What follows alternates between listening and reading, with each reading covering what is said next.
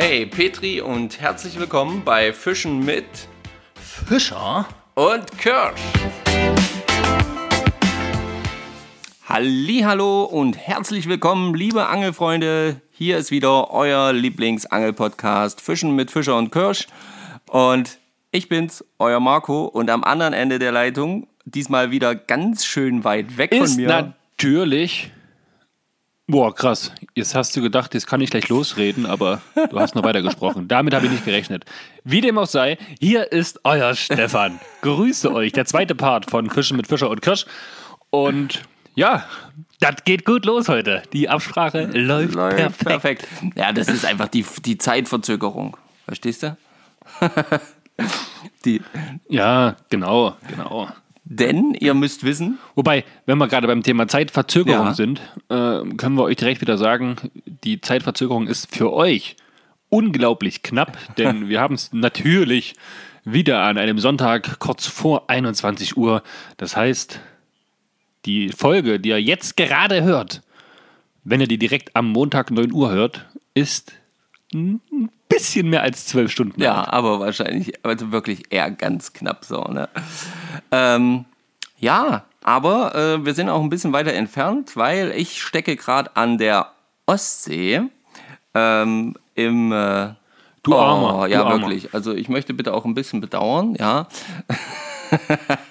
Nein, ich bin nämlich mit der Familie hier unterwegs und ähm, hier ist echt richtig cool. Wir hatten auch heute mega Glück mit dem Wetter. Es ist jetzt nicht ähm, ausschließlich sonnig. Wir haben immer mal so ein paar Wolken und so, aber super schön gewesen.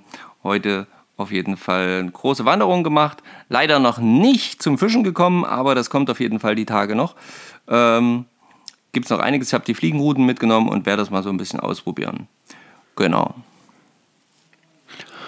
Und Marco, erzähl kurz noch, worum es heute in der Folge geht und was wir sozusagen vor drei Wochen vorbereitet haben. Genau. Ähm, ihr habt es ja schon im Titel gesehen. Heute geht es an das Interview mit Hendrik Wiegand, dem Bellyboatman himself. Ähm, das haben wir, wie gesagt, aufgenommen, als wir dort zu diesem mega coolen Trip unterwegs waren. Da haben wir ihn natürlich auch direkt ans Mikrofon gebeten. Ja, das konnten wir uns nicht entgehen lassen. Und da ist auf jeden Fall ein echt cooles Interview draus entstanden. Und das wollen wir natürlich mit euch teilen, denn auch ihr sollt wissen, ähm, wie ist es eigentlich dazu gekommen und warum ähm, ist da jemand der Bellyboatman und ähm, wieso und weshalb und warum und überhaupt. Oder? Ja, ganz genau. Also warum ist er Experte? Warum beschäftigt er sich damit? Wie kam er dazu? Und wenn ihr Fragen habt, dann, dann schreibt ihm einfach. Da freut sich bestimmt. Ja, das denke ich auf jeden Fall. Genau. Ja, das, äh, darum wird es heute, heute noch gehen. Natürlich gibt es noch alles, was es sonst auch immer für euch auf die Ohren gibt. Ja, unsere wunderbaren, beliebten ähm, Dinge wie Wissen am Rande und ähm, das Fischraten. Und das Fischraten Und das Ereignis der und das Woche. Ereignis der Woche. Als Fischraten müssen wir aber als allererstes jetzt mal auflösen, würde ich sagen. Stefan. Oder? Nicht. Oder doch? Ja, also, wir waren ja, ja, na klar, natürlich, natürlich, natürlich. Es ist so, also erstmal die Frage, wie kam es zu diesem unglaublichen Fisch, den wir uns ausgesucht haben? Das liegt daran, dass ich habe gedacht, Mensch, wenn wir mit El Presidente sprechen, ja, ihr erinnert euch an das letzte Interview, letzte Folge, letzte Woche. Aber ich dachte, dann brauchen wir auch einen majestätischen, bissigen Fisch, ja, gefürchtet und naja, ihr wisst schon, worauf ich hinaus möchte. Und genau deswegen habe ich mir überlegt, hey, wir nehmen jetzt nicht einfach einen ganz friedlichen, auch wenn es ein Raubfisch ist, äh, hier aus der Region, sondern wir nehmen mal was, was jeder kennt, wo alle ein bisschen Angst und äh, Ehrfurcht vorhaben. Und sie haben sogar einige von euch rausgefunden. Ja, ja, auf jeden Fall. Hast du da mal nachgeguckt, was die Kommentare waren? Warte, warte, warte, das geht natürlich rucki zucki. Ähm, das machen wir direkt nochmal für euch, damit wir euch das geben können. Ich fand es auch mega. Ähm, es gab, es waren natürlich schon einige, einige Tipps dabei, sage ich jetzt mal, ne? Die dreieckigen Zähne in, mehreren Reihen und so. Da gibt es ja jetzt nicht allzu viele Möglichkeiten. Möchte ich jetzt mal zumindest behaupten. Ähm, Und da haben wir folgende Persönlichkeiten, haben uns natürlich richtig geraten. Ähm, Elventom, dann äh, der Thorsten Goy, S. Hightower, ähm, hat richtig geraten und dann, da kommen wir gleich noch dazu, weil ich gerade die Kommentare offen habe. ähm, genau, ja. pass auf, ich hau das jetzt einfach raus. Dann haben wir einen neuen Zuhörer oder einen gespannten Zuhörer, ähm, der auch auf ähm, Instagram aktiv ist und das finde ich so sehr, sehr geil. Sven.pe.73 schreibt, zum, sehr schöne Folge, leider schon die letzte. Das heißt, offensichtlich hat er sich tatsächlich Stück für Stück da durchgehört, durchgearbeitet, nachdem ich euch am Wochenende entdeckt habe.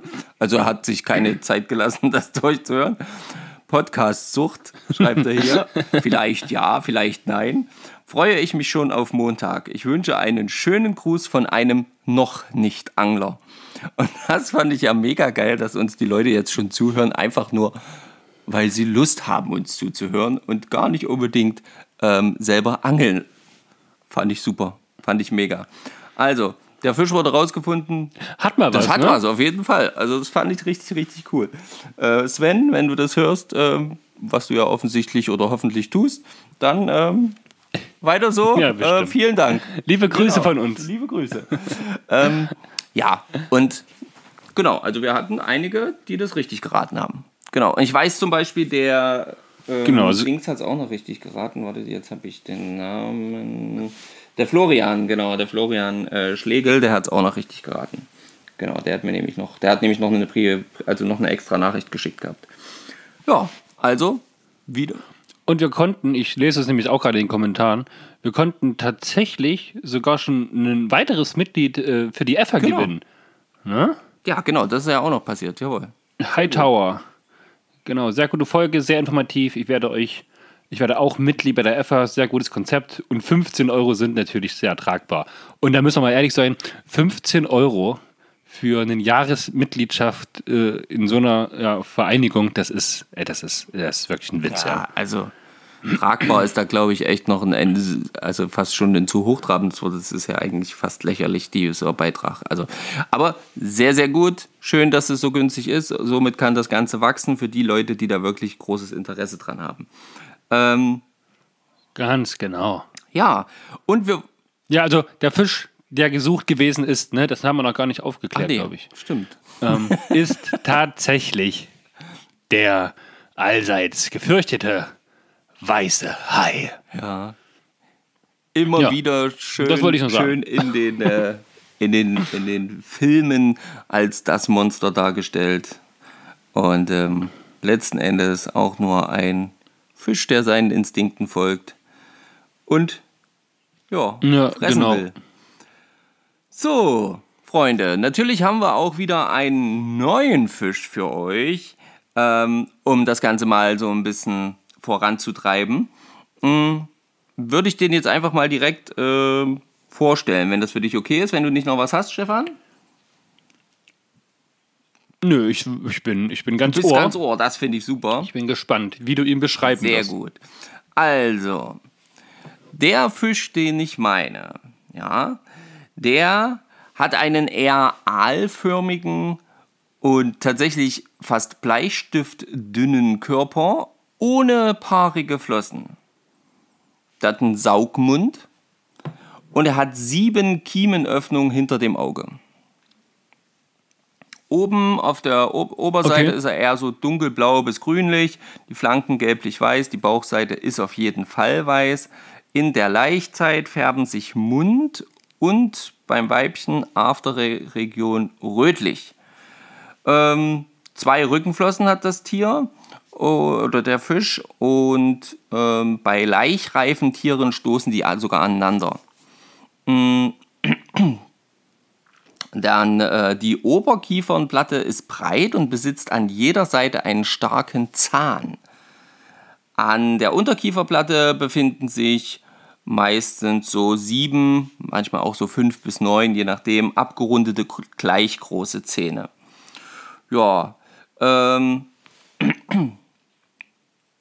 Dann ähm, hat es noch mehrere Verwandte, ja, ähm, und die, diese Verwandten, die unterscheiden sich äh, einfach so ein bisschen in ihrer Lebensweise.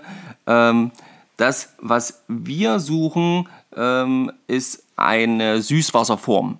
Ja, also die tatsächlich in den Bächen und kleinen Flüssen des Binnenlandes vorkommt und ähm, diese auch nach der Metamorphose nicht verlässt. Das ist wichtig. Ja, denkt daran, nicht, dass ihr euch da äh, vertut, wenn ihr hier sagt, welches wir hier suchen. Wir suchen nämlich explizit das eine nur. Ja? ähm, nach der Umwandlung zum erwachsenen Tier nimmt das, äh, dieser Fisch keine Nahrung mehr auf. Ähm, bereits, das ist echt krass, das wusste ich auch nicht vorher, äh, bereits während der Metamorphose wird der Darm zurückgebildet. Ähm, Krass. Und folglich unterscheiden sich diese erwachsenen Tiere in der Größe kaum vom letzten Larvenstadium. Sie sind meist sogar etwas kleiner. Ähm, um überhaupt mal so ein bisschen auf die Größe dann einzugehen, damit ihr noch so ein, zwei Sachen habt. Ähm, die liegt so zwischen 10 bis 16 Zentimeter. Maximal wurde wohl mal so um die 21 Zentimeter gemessen. Und haben dadurch, äh, und wir haben äh, in sage und schreibe Durchschnittsgewicht von 5 bis 6 Gramm. Es ist nicht. Bei dieser Länge? Bitte? Bei, bei trotzdem so einer Länge 5 bis 6 Gramm? Naja, Bleistift in der Körper. Hatte ich ja am Anfang gesagt. Wahnsinn. Wahnsinn, gell? Krass. Hätte ich auch nicht gedacht. Es gibt tatsächlich keine Angaben übers Maximalalter. Ja. Und ähm, ja, um nochmal so ein bisschen auf den Lebensraum einzugehen, hat man ja vorhin schon, wie gesagt, wandert nicht ab, sondern ist immer aktiv in Bächen und Flüssen und eher so in den Forellen- und Eschenregionen der Flüsse aktiv. Ähm, was äh, das, äh, diesen Fisch nicht so stört, sind irgendwelche Gewässerversäuerungen. Das ist jetzt nicht ganz so schlimm. Ähm, sie meiden aber eher so steinige und schnell fließende Gewässerabschnitte. Äh, von daher ähm, ist klar, dass sie eher so ein bisschen im ruhigeren Bereich leben. So, mehr gibt es jetzt nicht. Da bin ich jetzt mal echt gespannt, wer da jetzt mhm. den richtigen Fisch ähm, herausfindet. Ja, ich bin sehr gespannt. Ein ähm, sehr wichtiger Fisch, glaube ich, auch äh, äh, im, im, Ökosystem. Und ähm, ich habe ihn noch nicht gefangen. Ist übrigens sowieso geschützt. Ich auch nicht. Ich habe aber Geschichten gehört, dass äh, Leute ihre Kopfrute mit einem Rest von einem Wurm einfach äh, zur Seite gelegt haben und der Wurm wohl irgendwie im, im, ja, so im wirklich flachen Wasser einfach nur rumlag. Okay. Und als sie dann nach Hause gehen wollten, hatten sie tatsächlich diesen Fisch Ach, gefangen. Krass. Was ja schon fast so eine kleine Sensation gewesen ist. Ja, ja das auf jeden Fall. Cool. Na dann, also ich wie gesagt noch nicht, du auch noch nicht. Naja, dann ihr könnt ja mal schreiben, wenn ihr das tatsächlich schon gefangen habt. Ähm, ja, jetzt viel Spaß beim Raten, Freunde. Oder? Good luck. Ja. Ich bin, ich bin echt gespannt. Ich bin echt gespannt, ob das jemand rauskriegt. So. Mhm. So. Dann. Ähm, Fischraten ist quasi durch. Ereignis der Woche. Also da kann ich gleich äh, ja, überleiten. Leite. Angeln war ich nicht. du ja, glaube ich, letzte Woche auch nicht, ne? Du hast doch eine Nachricht geschrieben, hast geschrieben, hey, das ist der dritte Tag ohne oh. Angeln. Ich raste ich aus. Ich euch. Und dann wurde aus dem dritten Tag wurde ein vierter Tag, dann wurde ein fünfter Tag draus und dann bin ich einfach nur mal mit dem Hund zumindest ans Wasser gegangen und ähm, habe irgendwie so ein bisschen, da konnte, das war extrem viel Wind und äh, es war alles scheiße. Aber ich hatte nur die Fliegenroute mit und habe nur mal die Fliegenroute so ein bisschen ins Wasser getitscht. Ich habe einen kurzen Fisch gesehen äh, und das war's. So, mehr ist nicht passiert. okay, aber jetzt zu deinem Ereignis der Woche. Mhm. Genau. Und wir sind ja nun seit zwei Wochen, glaube ich, äh, EFA-Mitglied. Ja. Hat mir ja gesagt, dass wir das auf jeden Fall machen. Und ja, da war mein Ereignis der Woche. Ich habe klar zum einen die Bestätigung bekommen, dass ich jetzt erfolgreich in die äh, in den Verband mit aufgenommen worden bin und habe Post bekommen diese Woche mit meiner äh, Mitgliedskarte und einem kleinen Schreiben dazu, einen EFA-Aufkleber und da habe ich mich, da habe ich mich sehr gefreut. Das habe ich nicht so schnell erwartet und ja, fand ich, fand ich gut. Das war so, so mein kleines Ereignis der Woche. Ja. Cool. Also das, da habe ich mich auch gefreut. Das habe ich tatsächlich kurz bevor wir in Urlaub gefahren sind, nämlich auch äh, bekommen, oder ich habe das auch bekommen und habe das auch gleich gesehen und meine Frau, was ist denn das für eine Karte? Das sieht aus wie die Kreditkarte. Ich sage, ja, das ist meine neue Kreditkarte, Schatz. Nein, das ist, die ist aber nur fürs Angeln da. Da gibt es nur Kredit aufs Angeln. Ausschließlich für Angeln. Brauchst du da gar nicht einstecken. da gibt es nur Da Angelzubehör. nur Angelzubehör, Schatz. Die kannst du gleich liegen lassen. Die brauchst du gar nicht in die Hand nehmen. Grüße an Dani an der Stelle. Und ähm, genau, da habe ich mich auf jeden Fall auch sehr gefreut. Ja, und ansonsten ist für mich auf jeden Fall das Ereignis der Woche erstmal hier oben im Urlaub zu sein und immer wieder, oder jetzt gerade vor allen Dingen immer wieder festzustellen, ähm, dass meine Frau doch beim Buchen des Urlaubs doch immer wieder oder jetzt vor allen Dingen noch viel, viel mehr äh, darauf achtet, dass wir irgendwo in der Nähe von Wasser sind, dass der Mann wenigstens einigermaßen glücklich ist. Ähm, ja, Ja gut, es, es musst du aber noch sagen, nur das Achten darauf, dass du am Wasser bist, heißt ja nicht, dass du auch Zeit eingeräumt bekommst, also Zeit eingeräumt bekommst, um tatsächlich auch die Chance am Wasser zu wohnen nutzen kannst. mh, naja, was Zeit. Oder macht sie das Doch, etwa doch, das auch? macht sie auch. Also ich könnte jetzt tatsächlich sagen, okay, ich bin morgen nicht dabei und äh, bin den ganzen Tag angeln. Ähm, das würde sie mir tatsächlich gewähren. Ähm, mache ich allerdings äh, tatsächlich nicht, mache ich vielleicht am Dienstag. Aber was ich morgen früh mal machen wollte, heute früh, heute früh habe ich mich noch nicht aus dem Bett getraut, aber morgen früh ähm, werde ich tatsächlich mal schauen, dass ich ähm, so in der Dämmerung ähm, einfach mal die Watthose und das Gedöns anziehe ähm, und mal mich äh, ja, in die Ostsee stelle und einfach mal gucken, ob vielleicht irgendwie was geht. Ich habe eine, heute eine ganze Menge am Strand, eine ganze Menge, äh, nee, Schollen waren es nicht, sondern Flundern, genau, Flundern gesehen, auch eine recht große, angespülte. Ähm, das heißt, es ist auf jeden Fall Plattfisch da und den kann man ja auch irgendwie mal fangen. Ähm, mal gucken. Das werde ich morgen mal ausprobieren und ansonsten habe ich jetzt schon so ein bisschen mich erkundigt und werde dann doch noch mal schauen, ob ich hier ähm, entweder das Achterwasser, was ja so ein bisschen eher Binnengewässer ist, ähm, Ja. ähm, vielleicht noch mal auf, Ha- auf ähm, Hecht oder Barsch hier zu versuchen. Genau. Das wird dann aber eher am Dienstag wahrscheinlich geschehen. Morgen früh mache ich erstmal so ein bisschen, das erste Mal so die Ostsee unsicher. Wobei ich mir wirklich unsicher äh, ist das richtige Wort, weil ich mir tatsächlich unsicher bin, wie weit gehe ich bei den Wellen dann da, da rein und wie kann ich dann bei dem Wind dann auch ordentlich werfen. Und ich habe aber ganz bewusst, äh, wirklich ganz bewusst mit Absicht nur die Fliegenroute mitgenommen, weil ich einfach mittlerweile so, ja, ich bin da einfach irgendwie so drin. Ich mag das gerade mit der Fliegenroute sehr und entweder es funktioniert oder es geht halt nicht. Das heißt dann halt einfach für mich, ich muss noch mehr lernen, damit es dann geht. So. Ich und auch alle Zuhörer, wir drücken dir auf jeden Fall die Daumen, dass du irgendeinen Fisch erstmal in der Ostsee Das fängst. cool, ja. Äh, Wäre natürlich schon mal ein cooles Auf jeden Erlebnis. ähm, ja, gut, wenn es, was sicherlich, also ich will deine Hoffnung nicht zerstören, manchmal reicht auch ein Cast aus, ne, und schon Ja. klappt es. Ähm, wir, wir hoffen und drücken die Daumen, dass es tatsächlich, wenn du einen Fisch fängst, direkt eine Meerforelle wird. Uh, ja, da können wir ja gleich mal ganz kurz noch zum Thema Wissen am Rande kommen.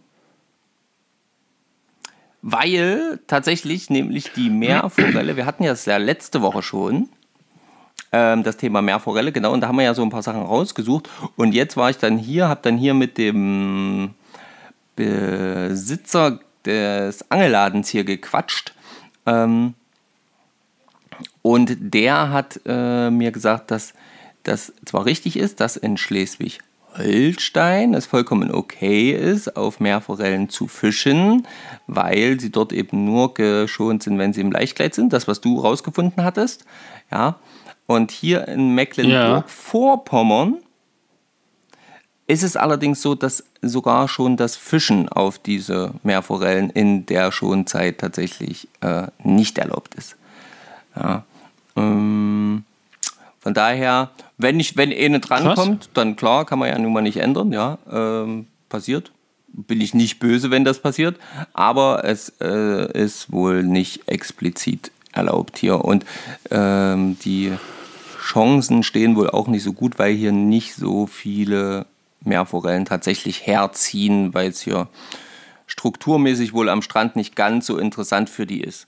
Aber alles gut, ich stelle mich morgen in der Ostsee, ich teste das aus. Ja, manchmal verirrt sich aber doch ein Fisch. Wer weiß. Genau, wer weiß. genau, genau. Aber so viel zum Wissen an Rande, ja, also ähm, ähm, nur, dass ihr das nochmal so ein bisschen mit auf dem Schirm habt, ja, gibt es wieder große Unterschiede ähm, in den einzelnen Bundesländern. Das haben wir ja auch schon ein paar Mal festgestellt bei verschiedensten Themen.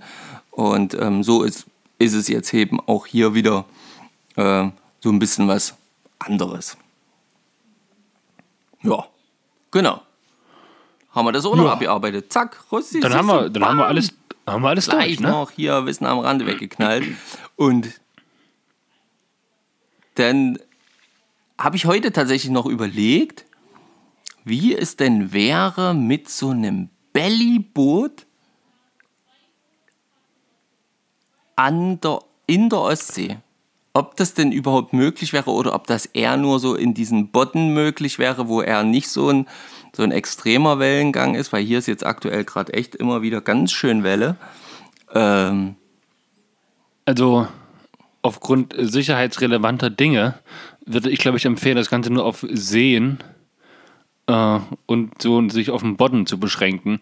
Denn wenn die Strömung so ein kleines äh, Luftkissenboot, nenne ich es einfach mal, erstmal an, sich angenommen hat, dann geht es mal ganz schnell in Richtung raus, oder? Ja, ja, das war ja eben auch meine Befürchtung. Also, das, wo ich dann dachte, ich, ich meinte nur, ich meine nur, ich meine nur, dass ich mal Videos gesehen hätte, wo die eben tatsächlich das irgendwie genutzt haben am Strand. Aber es kann eben auch sein, dass sie dann einfach nur im Botten unterwegs waren, wo eh alles so ein bisschen eher ja gut, du kannst ja theoretisch, ja, du bist ja auch in der Ostsee, wenn du vom Strand fünf Meter reinläufst, bist ja auch ja, in der ja. Ostsee.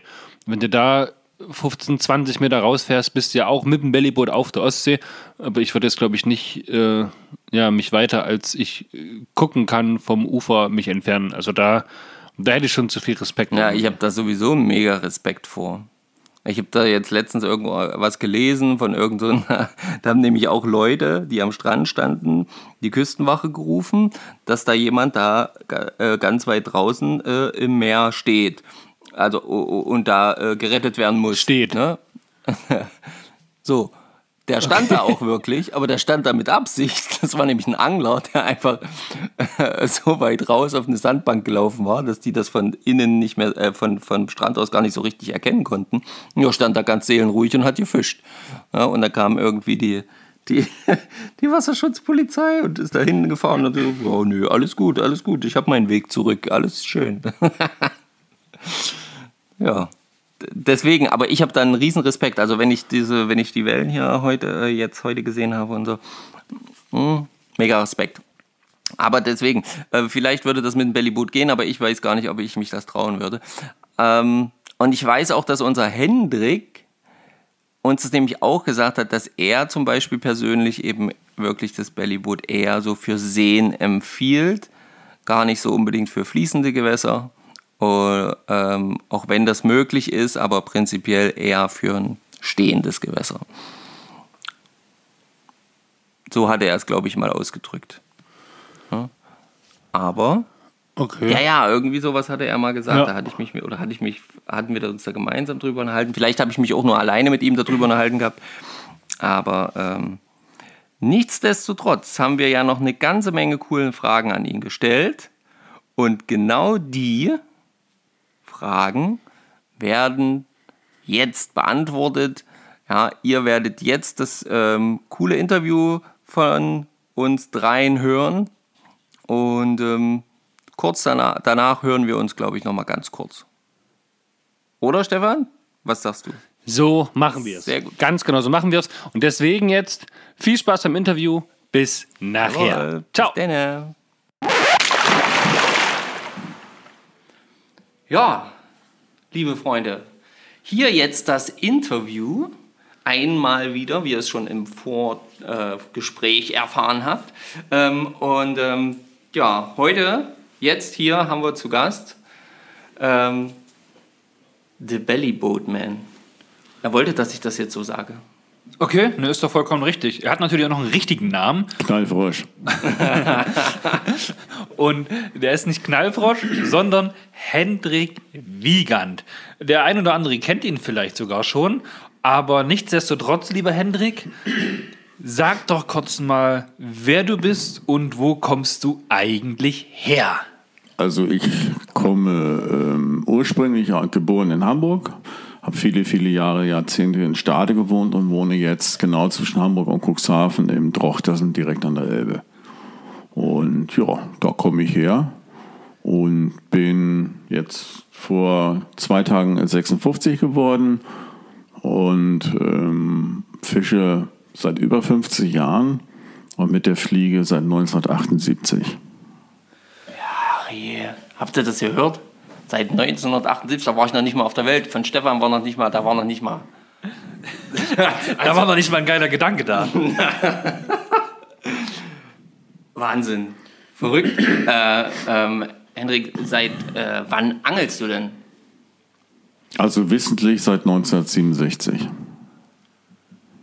1900. In zweieinhalb Jahren habe ich das Fischen angefangen und das weiß ich noch, ein kleiner Urlaub ähm, in Kärnten an einem See. Da habe ich also mit der Kopfrute mit einem kleinen, kleinen alten Stachelschweinpose, die gab es damals noch, ähm, kleine Barsch und kleine Rotaugen gefangen. Das weiß ich noch. Und das sind so meine ersten Erinnerungen und das ist 1967 gewesen. Wahnsinn. Einfach nur Wahnsinn. Also ihr seht, Erfahrung hat der Mann definitiv. Aber das Hauptthema ist ja gar nicht so, also schon das Angeln, aber du machst das ja noch ein bisschen spezieller. Aber bevor wir zu diesem speziellen Thema kommen, warum du den Bellyboat Man Namen trägst, ähm, habe ich noch mal eine ganz andere Frage. Wir haben, also heute ist Dienstag, der gleiche Dienstag, ähm, wie das mit einem mit einem Daniele gewesen ist. Wir nehmen die Interviews jetzt nacheinander auf, aber seit wir uns am Montag gesehen haben, kursiert hier so ein Running Gag irgendwie. Und zwar spielt da ein ganz bestimmter Name eine Rolle und der Name ist Cosima. Ja, das ist wirklich, ja. Hendrik, klär uns doch einfach mal auf, wer, was hat es mit Cosima auf sich? Also so viel ich weiß, das sind Gerüchte, also es ist ein Gerücht, was ich nur gehört habe. ist Cosima so ein ähm, heißes Teil aus Bella Italia oder hat italienische Wurzeln und ähm, es geht das Gerücht um, nicht dass das heißt, ich setze das Gerücht in die Welt. Ich gebe das ja nur weiter, dass Cosima also ein sehr tiefes, inniges und doch heftig erotisches Verhältnis mit unserem Präsidenten Don Daniele Di Fronzo hat. Okay. Betonung die, die Fronzo, nicht Stronzo, sondern die Fonzo. Und da gibt Cosima denn ordentlich Andiamo. Und Okay, du möchtest das nochmal hier betonen. Ja, es, es handelt sich, wie du schon gesagt hast, um ein Gerücht. sicher. Si, si. Okay. Ähm, der Stefan hat es ja schon gerade angesprochen. Du bist ja eher so, äh, ähm, also du angelst seit Ewigkeiten und bist da total drin im Thema, aber du hast ja auch so eine ganz spezielle Nische beim Angeln. Ja. Ähm, welche ist es denn? Die, die Nische ist das Bellyboot. Ähm, daher ähm, ähm, geht der Name auch runter oder weg, der The Bellyboat Man. Und ähm, das ist etwas, was ich seit 25 Jahren propagiere oder praktiziere. Warte, Und- ganz kurz. Bitte. Seit 25 Jahren? Gibt es die Dinger schon so lange? Die gibt es schon weit über ein halbes Jahrhundert. Das sind früher aus Amerika, Entschuldigung, ähm, LKW-Reifen. Da wurde einfach nur ein Stofffetzen drüber genäht. Und die gibt es schon sehr, sehr lange. Und ähm, ich praktiziere das eben seit 25 Jahren ungefähr. Das wusste ich gar nicht. Ja, ja. Wusste ich auch nicht. Das ist, das ist schon, äh, es ist halt eben good old Germany, es schwappt nicht immer alles am schnellsten rüber, was aus ähm, USA, aus Skandinavien oder aus Japan meinetwegen hip ist, so wie in anderen Angelarten. Ähm, aber das gibt es also im deutschsprachigen Raum also auch schon weit über 30 Jahre.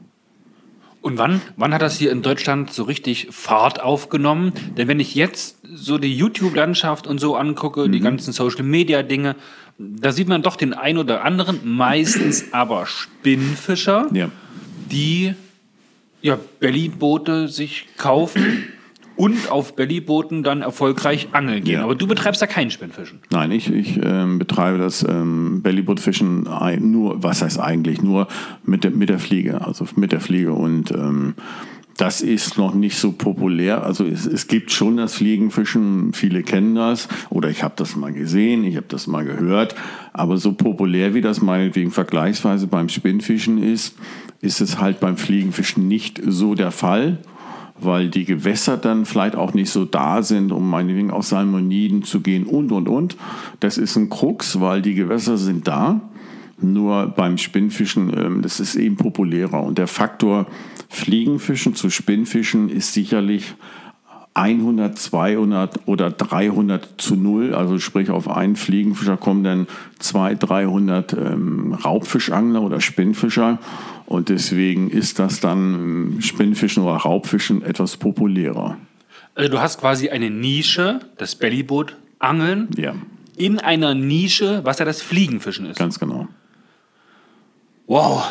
Aber ich habe mir die Nische nicht ausgesucht, sondern die Nische hat mich gefunden. In der Tat. Ja, das, also das durften wir ja auch schon feststellen, ähm, dass das einfach so dich absolut fesselt und dass das einfach dein Thema ist. Das ist Ähm, meine DNA. Ja, genau. Und, und, und was, was begeistert dich eigentlich so, so richtig krass daran, an dieser, ja, an dieser Bellyboot-Fliegenfischen? Äh, also am Fliegenfischen ist das eine, aber das Bellyboot ist eine einfach, ich nenne es, auf meinem Bellyboot bin ich Kapitän im wahrsten Sinne des Wortes. Und dadurch, dass ich ja auf dem Wasser schwebe oder schwimme mit dem Bellyboot, bin ich ähm, der Natur zu 100 Prozent ausgesetzt. Wenn ich ins Wasser warte oder am Wasser warte, habe ich festen Boden unter den Füßen, kann machen, kann tun, kann mich bewegen. Ähm, das ist so auf dem Bellyboot anders. Das ist relativ. Ähm, du schwimmst halt, du bist der Strömung ausgesetzt, du bist dem Wind ausgesetzt. Du ha- musst die Ohren, du musst die Ohren, wenn du richtig gut drauf bist, so wie ich das heute wieder pro- probiert habe, auf 360 Grad drehen und deswegen ist, nenne ich das auch, das ist Angeln im 360 Grad Modus. Ähm, wenn du im Wasser bist und du hörst ein, ein kleines Plätschern oder Platschen, im Fluss guckst du links oder rechts eventuell. Im ähm, Bellyboot, da habe ich 360 Grad Radius äh, die Ohrwascheln aufgestellt, um zu sehen, ha, Moment, war das ein Knacken im Wald oder war das ein Platschen oder landet ein, ein, ein Wildvogel irgendwo auf dem Wasser? Das sind so die Verhältnismäßigkeiten. Du musst dich auf dem Bellyboot ähm, den Naturgegebenheiten anpassen. Und dann bist du auch erfolgreich. Immer erfolgreicher als alle anderen. Das ist einfach Fakt. Wenn du der, ähm, mit der Natur spielst, äh, gibt die Natur dir sehr viel zurück. Machst du das nicht und versuchst du der Natur, dem Wasser deinen Willen aufzudrücken oder aufzusetzen, wirst du nicht so erfolgreich sein. Lässt du es zu, bist du erfolgreich. Okay. Also das mit, diesen, mit diesem, das mit dem Wind zum Beispiel, das kann ich ja auf jeden Fall bestätigen. Wir haben das ja heute ähm, das erste Mal ausprobieren dürfen mit so einem Bellyboard. Und der Wind, ja, also ich muss, sag mal so, ich habe mit Stefan auch gemeinsam mit dem Buschwerk gekuschelt. Wir wollten nämlich einfach nur ein kurzes gemeinsames Foto machen, wo dann der Dominik kam und er sagte, Mensch, ich muss noch ein bisschen weiter ran. Ja, wir warten noch kurz und naja, das kurze Warten hat genügt, um dann zehn Meter weiter Richtung Ufer getrieben zu sein. Ja, wo wir dann im Blattwerk standen. War ganz lustig. Das sind halt so Verhältnismäßigkeiten. Ähm, man fragte mich dann mal, was, wie machst du das denn, wenn du einen Fisch fängst oder, oder. Und wenn man dann so einen kleinen Wind, eine leichte Drift hat und man hat das vielleicht nicht so im Hinterkopf, ähm, so dann, dann, dann ist man auf einmal 10, 15, 20 Meter weiter gedriftet. Und wenn man das dann alles verinhaltlicht, so wie ich das eben versuche, tagtäglich, wenn ich dann auf dem Wasser bin, dann kannst du machen, was du willst. Ich, ich bewege mich von dem, von dem Fleck nicht weg egal was vor mir passiert, unter mir passiert oder neben mir passiert, dann bin ich eine Einheit. Und diese Einheit steht im Wasser, im wahrsten Sinne des Wortes. Das ist dann halt die Jahre, Jahrzehnte lange Erfahrung, Richtig. die du dann schon hattest. Ne? Ja. Wir waren heute eigentlich froh, dass wir trocken wieder nach boah, sechs Stunden Ja, das waren sportliche sechs ungefähr Stunden. Ja, ja. wieder vom Wasser gekommen sind, dass wir Fisch gefangen haben und dieses Thema 360 Grad, was du gerade eben beschrieben hast, Wahnsinn. Das kann ich genauso bestätigen. Man wirft Richtung Süden, man hört auf einmal im Nordosten einen Platschen, Ja. man dreht sich um und denkt, oh, da, da ist ein richtig schöner Fisch gestiegen. Ja, dann habe ich jetzt erstmal die Problematik gehabt, ja, dann versuchen wir mal das Boot zu drehen, um dann in die Richtung zu werfen. Ja gut, das, das, das ist, ähm, ist noch kein Meister vom Himmel oder vom Bellyboot aufgestanden. Das sind halt so Verhältnismäßigkeiten. Man muss sich das dann so vorstellen wie, wie ein Entlein. Ähm, die- Entlein paddelt dann auch nach links, nach rechts. Und so mü- müssen wir uns dann eben auch bewegen. Wir haben also wie die Taucher Flossen an, mit denen können wir uns eben wie ein Taucher auch nur in eine Richtung bewegen. Und das Steuern passiert dann nicht mit den Paddelbewegungen, mit den klassischen, sondern mit den Drehpaddelbewegungen. Damit steuern wir nach links und nach rechts und wenn man das dann ruhig ausprobiert, dann klappt das im Regelfall auch. Also wenn man sagt, ich möchte das gerne, nicht ich will oder ich muss, sondern ich möchte es gerne. Und wenn man dann so, wir sagen im Norddeutschen, ein bisschen rumspaddelt mit den Flossen, dann weiß man, ah, so komme ich nach links, dann drehe ich die Flossen in eine andere Richtung, dann komme ich nach rechts und dann wird das auch langsam was. Jetzt machst du das Ganze ja schon, wie wir gerade gehört haben, sehr, sehr lange. Ja. Kannst du dich noch an dein aller, allererstes Mal Bellyboot fahren erinnern, wo du sozusagen mit dem Virus infiziert wurdest, Bellyboot und Fliegenfischen zu kombinieren? Wie war das? Wie ging das Ganze los? Wann hat es dich so richtig gepackt? Oder war das erste Mal Bellyboot fahren für dich vielleicht auch eine Sache, wo du sagst, boah, will ich nie wieder was zu tun haben? Und dann hat es doch irgendwie den Weg zu dir gefunden. Er- Erzähl mal von deinem allerersten Mal. Oh, das allererste Mal im Bellyboot, das kann ich gar nicht mehr definieren, genau, wann das genau war und wo und wie. Es war nett, es war cool, das machte ich dann auch provisorisch die letzten, ähm, ähm, oder das machte ich provisorisch 10, 15 Jahre über, ohne den Fokus tiefer zu setzen oder dass das eben den Fokus höher hängt oder wie man das auch immer bezeichnen möchte. Und ähm, 2008 gab es eine Phase bei mir im, im Leben, wo ich dann gesagt habe, Mensch, probier mal was anderes aus. Oder man hat mir den Rat gegeben, mach doch mal was anderes. Nach dem Motto, mach was, was dir Spaß bringt. Und das hat mir immer schon Spaß gebracht. Aber eben so mehr so provisorisch, so ein bisschen mal hier, ein bisschen mal da probieren. Und dann hat es mich richtig gepackt, der Virus. Und dann äh, von diesem Virus habe ich mich seit 2008 eben nicht mehr wiederholt, wieder erholt. Und ähm, das ist halt, ähm, ein Freund von mir sagte mal aus Norwegen, wo ich einen Bericht zeigte, wo ich in einer Zeitung war. Ich sage, Mensch, darf ich dir mal, sagte Herr Hendrik, also ich sage jetzt am Deutsch, ähm, das ist nicht nur ein Bericht, das, ist, das bist du, das ist dein Leben. Und dann konnte ich dem nicht widersprechen, weil er recht hatte einfach. Das gehört für mich dazu, ähm, auch wenn ich nicht jeden Tag fischen gehe oder fischen gehen kann oder meinetwegen ähm, ähm, fliegen binde für diese Sachen, weil das ist alles eine Einheit. Deswegen ähm, ähm, träume ich auch davon, ähm, wieso, weshalb, warum, mit Mustern und mit Techn- Techniken und Taktiken. Und wenn ich die dann ausprobiere und sie funktionieren, und das ist relativ häufig der Fall, dann weiß ich, dass ähm, ich ähm, den richtigen Weg gegangen bin. Mega. Ähm, jetzt glaube ich, dass ganz, ganz viele Leute, die jetzt das hier hören, ähm, sich einfach denken, ey, geil, da ist, da ist jemand, der, äh, ja, der kennt sich mit Bellyboots aus, der bindet seine Fliegen selber, der, äh, der macht Fliegenfischen offensichtlich seit, seit zig Jahren, Jahrzehnten. Ähm, gibst du Kurse? Kann man dich irgendwo treffen? Kann man dich mieten? Machst du dahin, dahingehend irgendwas? Ich meine, man muss ja kurz noch kurz noch einen Einwurf. Man muss ja dazu sagen, wir treffen uns ja quasi hier privat ja. äh, über, über Dominik, ja. weil ihr euch kennt, ewig befreundet sind und wir durften einfach mit dabei sein, ähm, wie ihr unter Freunden fischt. Und ja.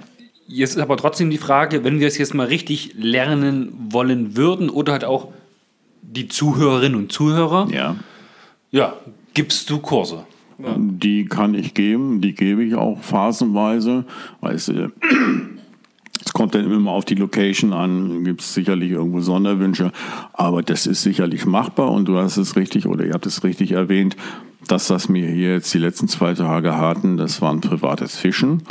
Das hat also mit dem klassischen Kurswesen dann eher wenig zu tun. Die Thematik ist schon die gleiche, aber ähm, ein Kurs ähm, hat dann hat dann etwas einen professionelleren Charakter und das soll dann soll dann auch in einem Kurs richtig Wissen vermittelt werden äh, was fundiert ist und ähm, klar muss das der Spaßfaktor auch dabei sein, aber das ähm, ein Kurs ist ja oder ein Guiding, wie auch immer, das ist ja keine kind, kein Kindergeburtstag oder eine Kinderveranstaltung, sondern da geht es um Vermittlung von Fachwissen und in so einem Kurs wird dann auch Fachwissen ähm, ähm, explizit vermittelt. Mhm. Und, und, wie können die Leute da auf dich äh, zukommen oder wie können die dich da quasi erreichen? Äh, äh, ähm? also man kann mich sicherlich unter meinem Namen Hendrik Wiegand auf Facebook kontaktieren, das ist kein Problem. Ansonsten ähm, über Google den Namen eingeben. Ähm, die Leute, die das herauskriegen möchten, die werden mich mit Sicherheit kontaktieren können, auf die eine oder andere Weise. Wobei es auch prinzipiell möglich ist, wenn ihr das jetzt hört, könnt ihr euch auch uns schreiben und wir vermitteln das einfach weiter. Das kostet dann aber einen Flammkuchen-Vermittlungsprovision. ja, und Cosima möchte auch noch einen Flammkuchen haben. ah ja, okay, gut. Ne, die, das kriegt man hin, das kriegt man hin. Ähm, ja, wie, wie oft sitzt du eigentlich auf dem Belly? Das ist ganz unterschiedlich. Also ähm, wenn ich irgendwo bin, wo es Wasser gibt, gehe ich drauf. Ähm, ich habe bei mir oben, wo ich wohne, zwei Gewässer, die eins ist äh, sehr bekannt, das ist der Kreidesee in Hermoor. Äh, sehr große Fische, aber sehr schwierig zu befischen. Und wo ich sehr gerne hinfahre, das ist der Geestsee in Hechthausen. Also der See, ähm, der See heißt Geestsee und Hechthausen heißt wirklich Hechthausen an der, an der, an der, an der Oste gelegen. Und da gibt es einen kleinen Campingplatz und die haben einen knapp vier Hektar großen Teich oder See, der sehr, sehr toll ist zum Fliegenfischen, explizit vom Bellyboot. Und ich betone es, ähm, da wohnen liebe Menschen, so wie der Roland und die Conny die, das sind die guten Geister des Sees und des, des Campingplatzes und ähm, die mag ich. Und da, wo ich ähm, akzeptiert werde und gemocht werde und ich Leute mag, da fahre ich gerne hin, so wie hier. Ähm, auch mit euch. Die Betonung liegt auf auch mit euch. Oh yes. Und, nein, nein, alles gut. Ne? Und ähm, da kann ich einfach schön fischen und da habe ich meine Ruhe. Und das ist mir sehr wichtig. Mhm. Du als Bellyboat-Man, mhm. Der nun viel mit Bellyboot unterwegs ist und auch viel mit Bellybooten an sich zu tun hat, sich viel damit beschäftigt. Ja.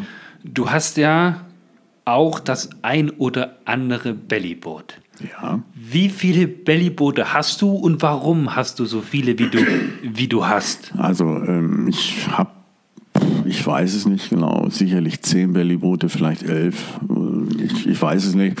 Dann habe ich noch drei Pontonboote, also das sind im Prinzip wie so, wie so kleine Katamarane, die aus Amerika kommen, ähm, die dann zum Raft fischen, also im Rough Water heißt das also im heißen Wasser, da gefischt werden. Da sitzt man dann wie auf einem ähm, Chefsessel drauf, sehr erhöht.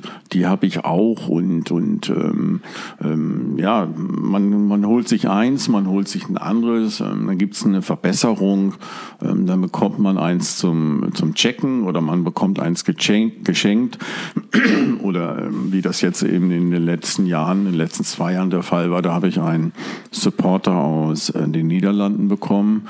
Ähm, die habe ich kennengelernt auf der Dutch Fly Fair, wo ich meine internationale Messe mal gegeben habe, im Bellyboat Demo.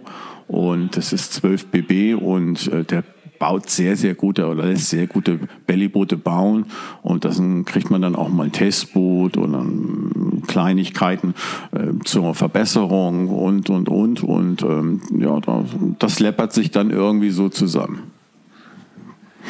Einfach nur Wahnsinn. Ja, ähm, naja, wenn jetzt jemand so wie du sich äh, sowieso schon extrem damit beschäftigt und du hast ja auch gesagt, du hast dann den einen oder anderen Supporter und mhm. dann gibt es Verbesserungen bei den Bellybooten und so, mhm. ähm, dann einfach mal eine ganz ja, einfache Frage, äh, sicherlich auch total simpel zu beantworten. Wie sieht das perfekte Bellyboot für dich aus?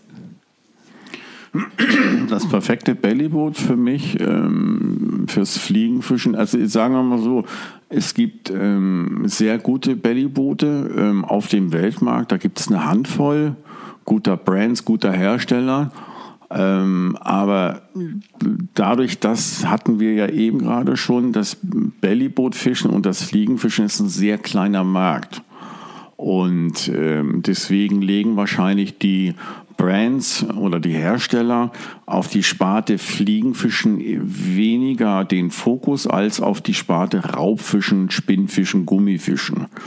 Und ähm, ein, klar, ein, das perfekte Bellyboot so gibt es nicht. Wie gesagt, es gibt sehr gute Bellyboote. Äh, ich spreche von PVC-Bellybooten dann. Ähm, es muss ein perfekte Boot müsste Features von allen fünf, sechs Brands haben, noch ein paar extra Features, die es einfach perfekt für mich dann machen.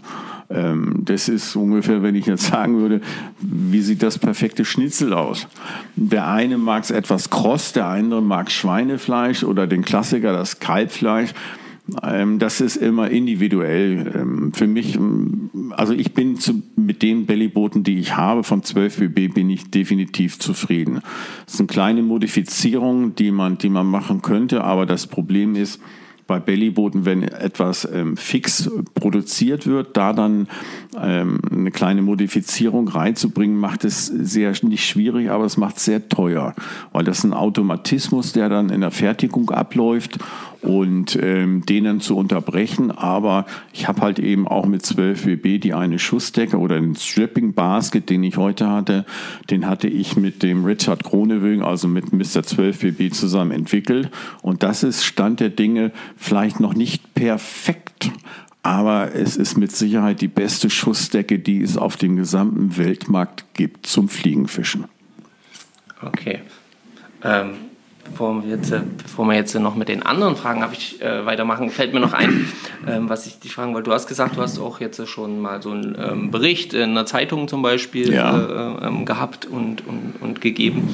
Ähm, und da, da frage ich mich halt äh, gerade einfach so ein bisschen, bist du dann also auch beratend tätig für verschiedene äh, Firmen, was jetzt das Bellyboot angeht? Du hast gesagt, du bist auf Messen unterwegs und machst dann so Demos und mhm. so. Ähm, bist du da dann offensichtlich ja auch in der Entwicklung irgendwo tätig und ähm, wie, wie, wie muss man sich das vorstellen? Hilfst du dann den Leuten, das dann zu verbessern? Oder mm, also ich, ich werde hier und da schon mal gefragt, Mensch, was meinst du denn dazu? Also ich werde jetzt keine Hersteller nennen, bis auf 12 BB. Ähm, man fragt mich ab und an schon mal, Mensch, was hältst du von unserem Bellyboot? Oder was hältst du von dem und dem Feature? Und dann gebe ich meinen so, so bekannten Senf dazu. Ähm, das hören, ich nenne es immer 50-50, das hören 50 Prozent gerne und 50 Prozent hören es nicht so gerne. Ja. Aber dann begründe ich das und dann sagen meistens neun von zehn Leuten, du hast recht.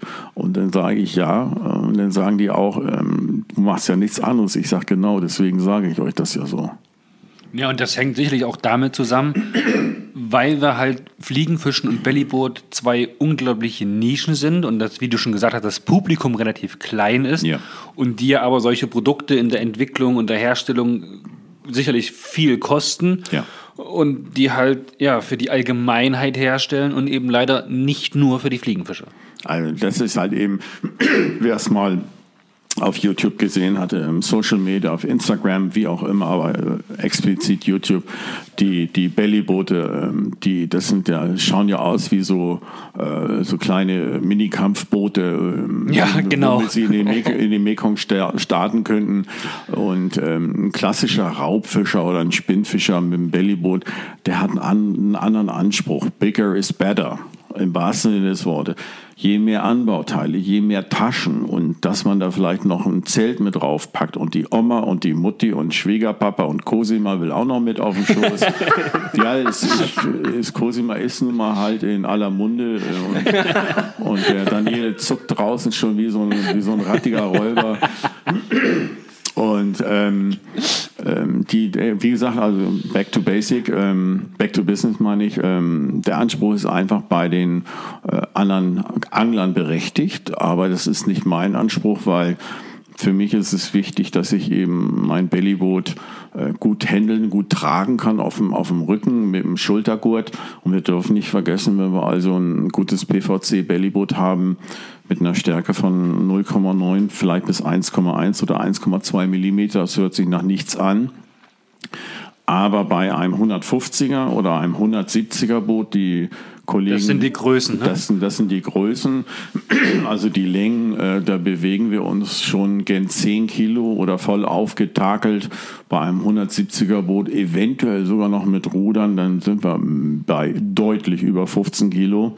Und das will alles bewegt werden. Und wenn wir dann irgendwo mal eben zwei, drei, vier, 500 Meter laufen wollen und wir haben dann noch unsere, unsere, unser, unser Tackleback dabei, unsere Fliegenroute, die Flossen, die Sicherheitsweste und noch ein, ein, zwei Liter Wasser und wir wollen den ganzen Tag draußen bleiben, dann ist das eine echt sportliche Geschichte. Und ähm, da ist das Credo für mich mehr und mehr, weniger ist mehr.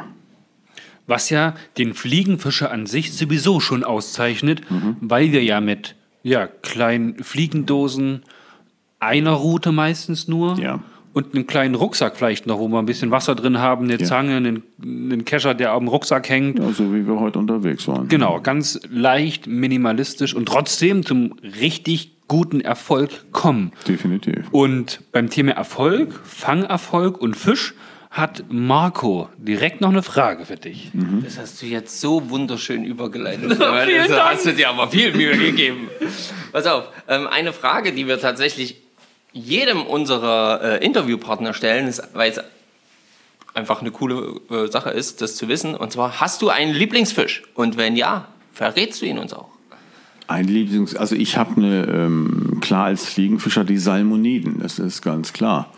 Äh, wenn man mich da dann fragen würde, ähm, bei den Salmoniden, da gibt es ja auch einige von entweder der Seesaibling oder die Seeforelle. Das hat die Begründung, der Seesaibling ist extrem schwer zu fangen, weil er ähm, ähm, ein, ein, ein, ein, ein Lump ist, äh, ein, ein Lump im positiven Sinne. Also ähm, auch große Seesaiblinge ähm, in, in der mehreren Kilo-Klasse sind nicht leicht zu fangen. Die haben einen eigenen Kopf, die sind sehr tricky im wahrsten Sinne des Wortes. Und auf der anderen Seite ist ähm, die Seeforelle eine, ein, eine ganz, ganz große ähm, Herausforderung. Man kennt ja den Spruch, ähm, bei Meerforellenfischen äh, fischt der tausend Würfe. Ja.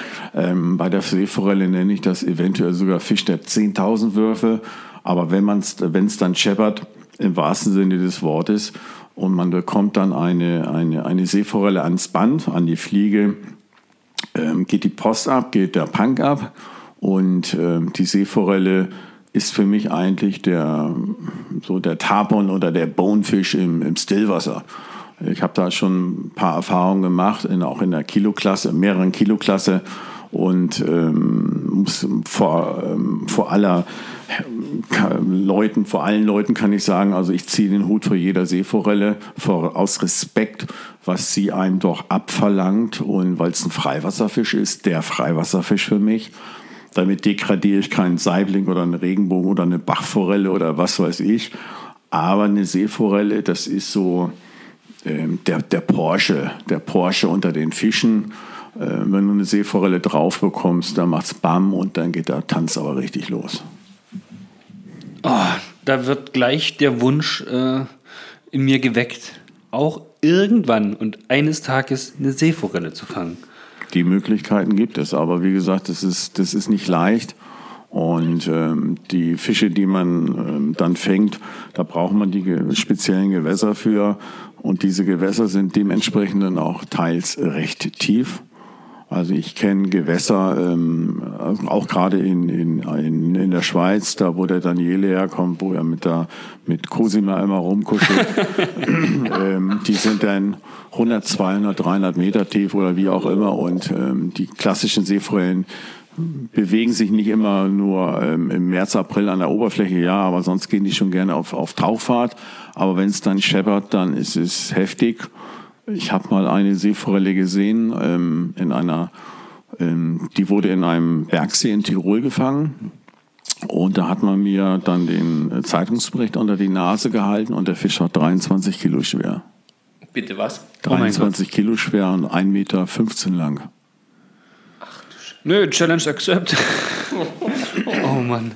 Ähm, wenn du auf deine gesamte Angelkarriere, so nenne ich es mal, mhm. zurückblickst, wenn du dir ein einziges Ereignis rauspicken würdest, welches wäre das schönste Angelerlebnis deines Lebens? Das schönste Angelerlebnis meines Lebens. Also so, so ein Moment, wo du sagst, da konntest du dein Glück nicht fassen, da hat einfach alles gepasst, alles gestimmt und das ist so ein Erlebnis, ja, davon, das würdest du in 50 Jahren noch erzählen. Das ist der Fang einer Seeforelle in Norddeutschland im Kreidesee gewesen. Das habe ich mir jetzt gerade fast gedacht, nachdem Nein, du so ist, geschwärmt ist, hast. Das ist einfach so, das ist ein Fisch, ähm, ähm, der hat mich also kaputt gemacht. Das bedeutet also, ich sagte, ähm, du bist ja auf dem Wasser mit dem, mit dem Bellyboot den Naturgewalten ausgesetzt. Ja. Und ähm, da habe ich mich so viel bewegt. Es gibt, danach hatte ich eine Fußballerkrankheit. Mit den Flossen habe ich mich so viel auf dem Wasser bewegt. Es gibt die Innenbänder, ich weiß nicht, wie heißt Adduktoren, ja. die da in den, in den Innenschenkeln rumlaufen. Ja. Ich konnte also nächsten Tag dadurch, dass ich mich so viel bewegt habe, das war, ich hab, bin gelaufen, ähm, als wenn mir jemand in die Eier getreten hätte, weil ich einfach mich nicht mehr bewegen konnte und ähm, der Fisch hat mir alles abverlangt und da ziehe ich den größten Respekt vor. Und das ist also der Fisch des für mich bis dato eigentlich der, des Lebens.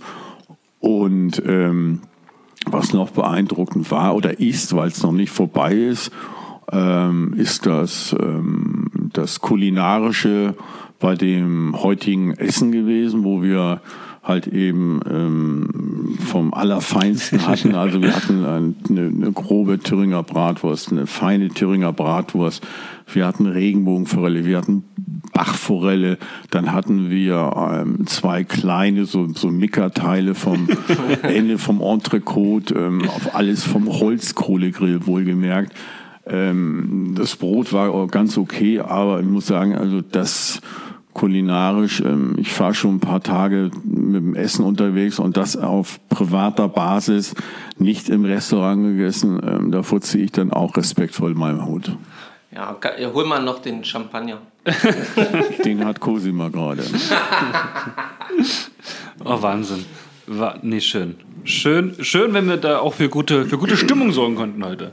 Ja, also es war ja auch einfach mega. Also das, das ja, ist ja, ja, das muss man ja auch mal sagen. Also wir haben ja hier wirklich heute gegessen wieder äh, wie die Könige von allem äh, dabei und ja, es hat also halt einfach wunderbar hier. Ähm Ein Angeltag, wie er schöner eigentlich nicht sein könnte. Ne? Vor allen Dingen haben wir alle gefangen und ja. ähm, das war mein Fokus, dass erstmal alle zufrieden sind oder mein Wunsch und ähm, dass dann auch alle gefangen haben und querbeet durch die, durch die, äh, durch die Fischanzahl und äh, was es da nicht alles gab, das war, war interessant, beeindruckend war es und das war, das war schon sehr, sehr gut.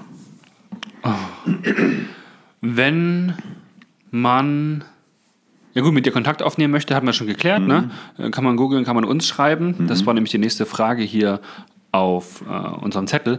Ähm, ich springe zur nächsten. Und zwar, wenn du dir für das Angeln in Deutschland, Europa oder weltweit was wünschen könntest. Also stell dir vor, es kommt eine kleine Fee morgen früh an dein Bett und sagt, Mensch, lieber Hendrik, du hast einen Wunsch frei, der sich ums Thema Angeln drehen müsste, der denn in der Zukunft jetzt irgendwie liegt. Was würdest du dir für das Angeln in der Zukunft wünschen? Ich würde mir einen um 10 bis 15 Hektar großen, ähm, 10 bis 15 Meter tiefen See wünschen mit glasklarem Wasser, mit Kies, ähm, besetzt mit guten Forellen, ohne Raubfischbestand. Und, ähm, dann würde ich mir eine kleine, eine kleine Holzhütte wünschen mit, Sat, mit Sattempfang und mit Internet. Und da würde ich gerne mit einer lieben Frau, die muss nicht unbedingt Cosima heißen, da würde ich dann mit der lieben Frau gerne meinen Lebensabend verbringen. Das wäre mein Wunsch. Oh, Wahnsinn. Mega.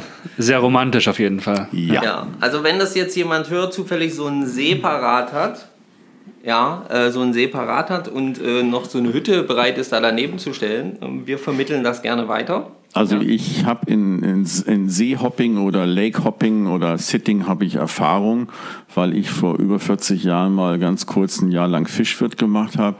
Äh, Ich kenne mich so ein bisschen aus im, im, im ich würde sagen, Betreuung von, von, von, von nicht Forellenpuffs, sondern ähm, von der Betreuung von ähm, Seen oder was, das ist nicht das große Problem. Ist auch äh, in Amerika, in den Schweden, Skandinavien, das ist ein riesiger Markt.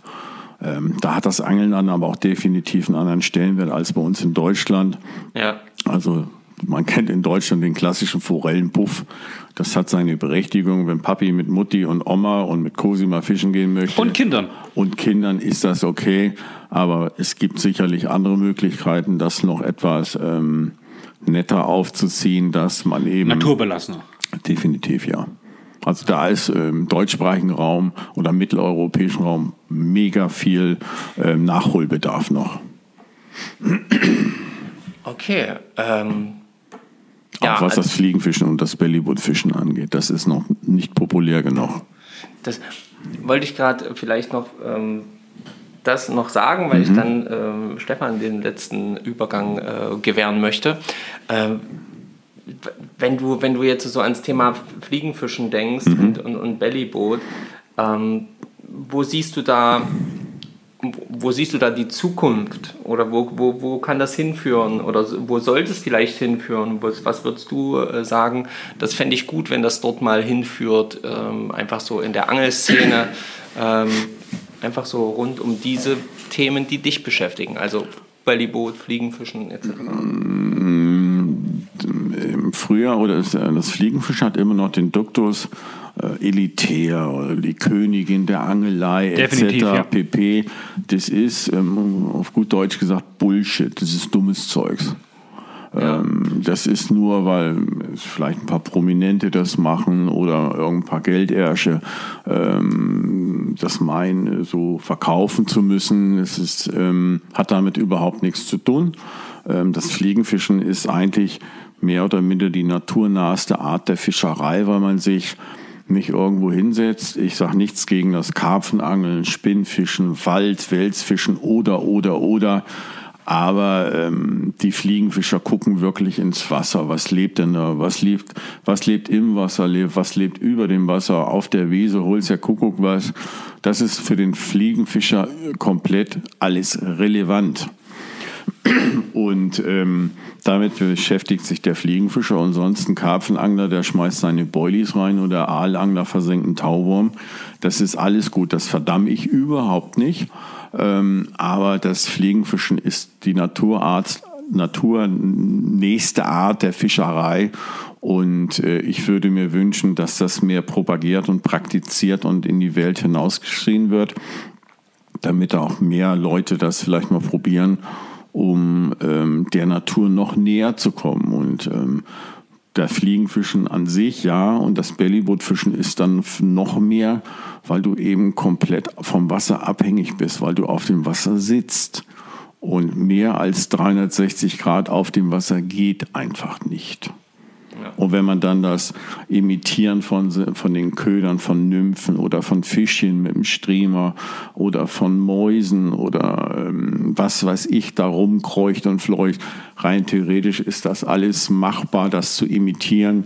Äh, macht ja nicht nur Spaß, sondern wenn man dann Fisch fängt, der Erfolg gibt einem dann recht und dann hat ähm, ein normalerweise das Fieber gefressen und das ist eben so explizit fast nur im, im, im Fliegenfischen möglich. Okay. Ähm, Hendrik, Bitte. wir, also im Namen von Marco und von mir natürlich Mhm. Und Cosima. und Cosima, na klar. nee, nee, wir müssen ja schon bitte fair bleiben. Also. Göttlich. ähm, möchten wir, obwohl wir ja morgen noch einen Tag haben, wie gesagt, wir nehmen an einem Dienstag auf, morgen haben wir noch einen ganzen Tag Zeit, möchten wir jetzt trotzdem schon mal die Chance nutzen, das Ganze hier auch festzuhalten und von Herzen Danke zu sagen. Die Danke zum einen dafür, dass ja, wir die Chance hatten, diese drei Tage mit, mit dir und den anderen Jungs zu verbringen. Und Cosima. Und Cosima in Gedanken. Die ist ja nicht hier. Ich hätte sie gern kennengelernt. Obwohl, vielleicht, hat sie, vielleicht wurde sie irgendwo, irgendwo versteckt. Ja? Wer weiß das schon. Der Daniele. der zuckt schon Ähm, rum. Es macht uns unglaublich viel Spaß. Wir lernen unglaublich viel. Du und auch die anderen, ihr habt einfach nur eine Kompetenz, die uns ja zu Beginn unglaublich viel Respekt eingeflößt hat, ja. sage ich mal. Ähm, und es hat sich echt bewahrheitet. Der ist definitiv gerechtfertigt, weil ihr ein Wissen habt zu diesen ganzen Fachthemen. Das ist einfach nur Göttlich. göttlich beeindruckend, Wahnsinn.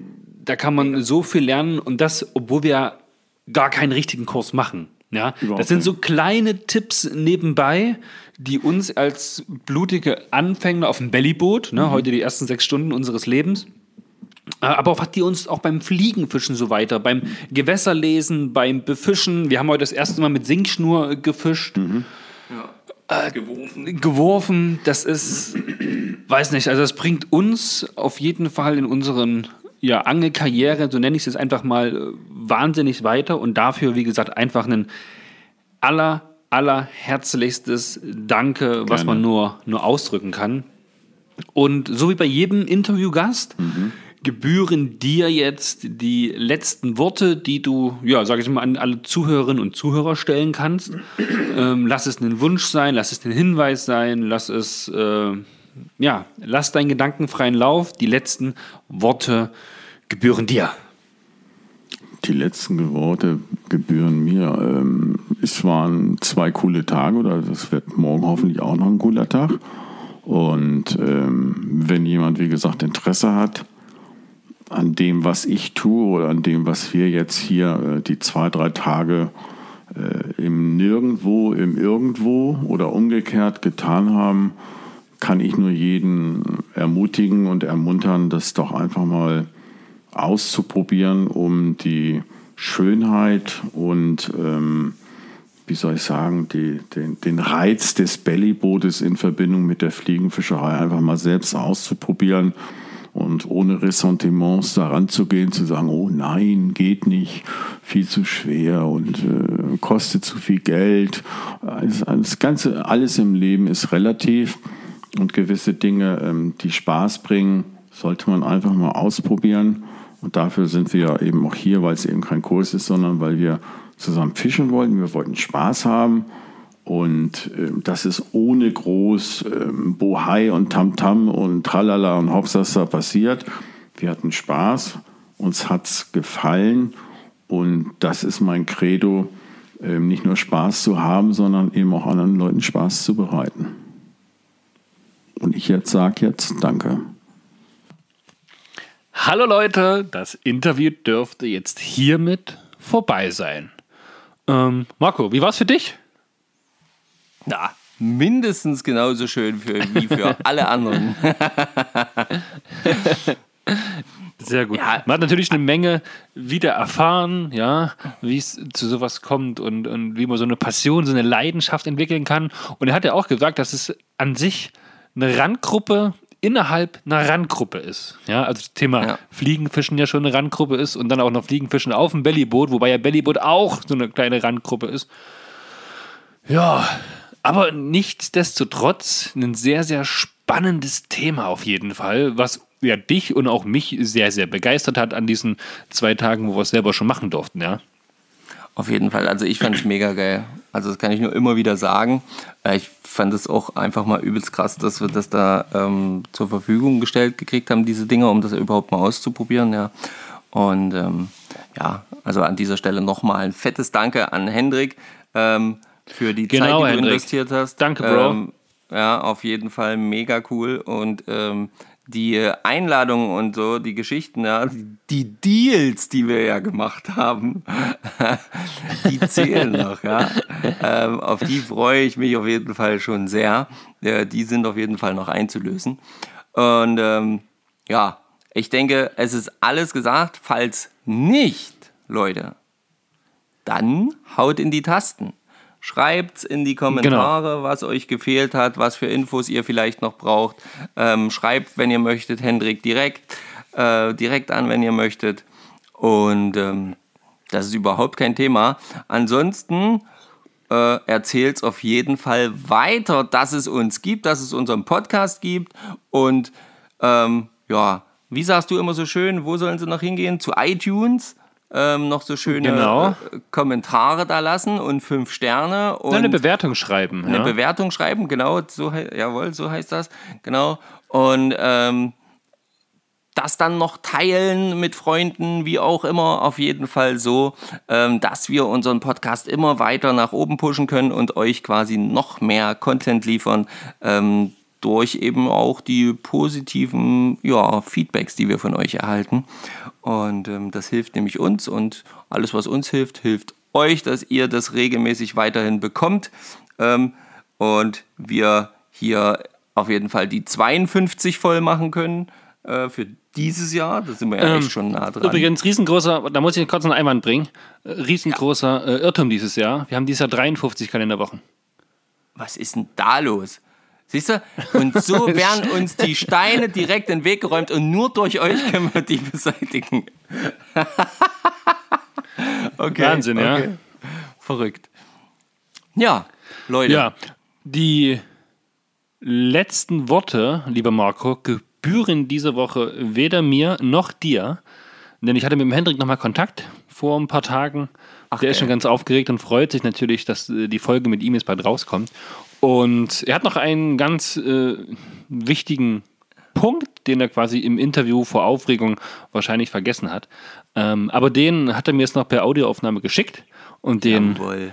gibt es dann, nachdem wir uns verabschiedet haben. Und das sind auch so quasi meine letzten Worte. Ich sage an der Stelle, ciao, ciao Leute, habt eine schöne Woche am Wasser, zieht euch warm an, es wird nämlich kalt, sehr, sehr frisch.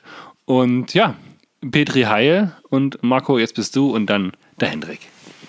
Ja, was, mir bleibt gar nichts anderes zu sagen. Mir bleibt ja direkt die Spucke weg. Schön, dass der Hendrik sich da nochmal gemeldet hat. Schön, dass ihr noch so ein Ding durchgezogen habt. Wusste ich gar nicht. Perfekt. Also auch von mir, Petri Heil. Äh, haut was raus an, wenn ihr ans Wasser kommt. Und ähm, ja, vielen Dank fürs Zuhören. Bis nächste Woche. Ciao. Also ich bin mächtig stolz, dass Rudi Heger in Siegsdorfen, Chiemgau, Bayern seit vielen, vielen Jahren mein äh, Supporter ist, auf den ich mich immer, immer verlassen konnte. Das wollte ich noch eben anfügen.